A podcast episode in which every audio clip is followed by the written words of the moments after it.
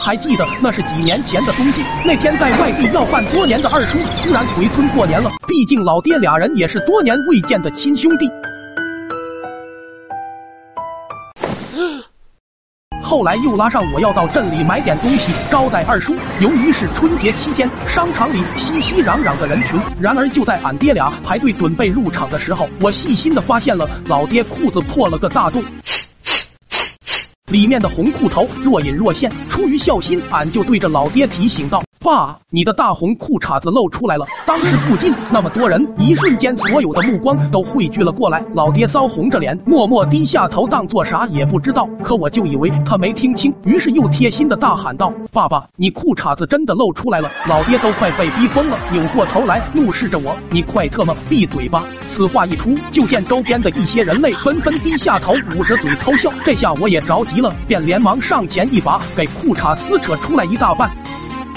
爹，你快瞅瞅啊，真的漏了！这一下老爹是彻底沉不住气了，扭过头咬着牙说：“那啥，这不是俺的。”这话可给我干蒙圈了。随后又不确定的拿起来嗅了那么一嗅。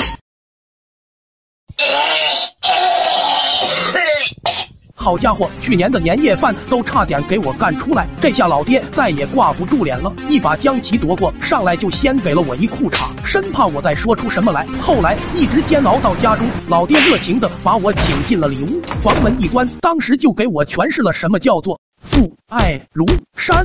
后来俺一直昏迷到傍晚时分，突然被一阵嘈杂的炒菜声所惊醒。推开房门，就见老妈已经做好了一大桌子菜。这下俺也顾不上疼痛了，撒欢似的就冲了出去。饭桌上山珍海味，什么红烧鲫鱼、肥肠肉、清蒸猪蹄、叫花鸭，我看的是口水直流。可老爹却把我拉到一旁，严肃的嘱咐道：“小棍，待会一定要让客人先吃，你就等俺这手抬起来才可以吃，千万不能让人以为咱没家教。”俺听得一知半解，主。要当时满脑子都是肥肠肉，老爹见我走神，上去啪的就是一巴掌。刚跟你说的，听见没？回过神的我又开始猛地点头。于是，在周围一声声的热情邀请下，二叔率先动筷夹起了一块肉，可还没等放进嘴里呢，俺一个箭步就冲了过去。哎哎哎，你爹是怎么教育你的？俺爹胳膊都没抬，你咋就吃啊？二叔则是一脸蒙圈的望着我。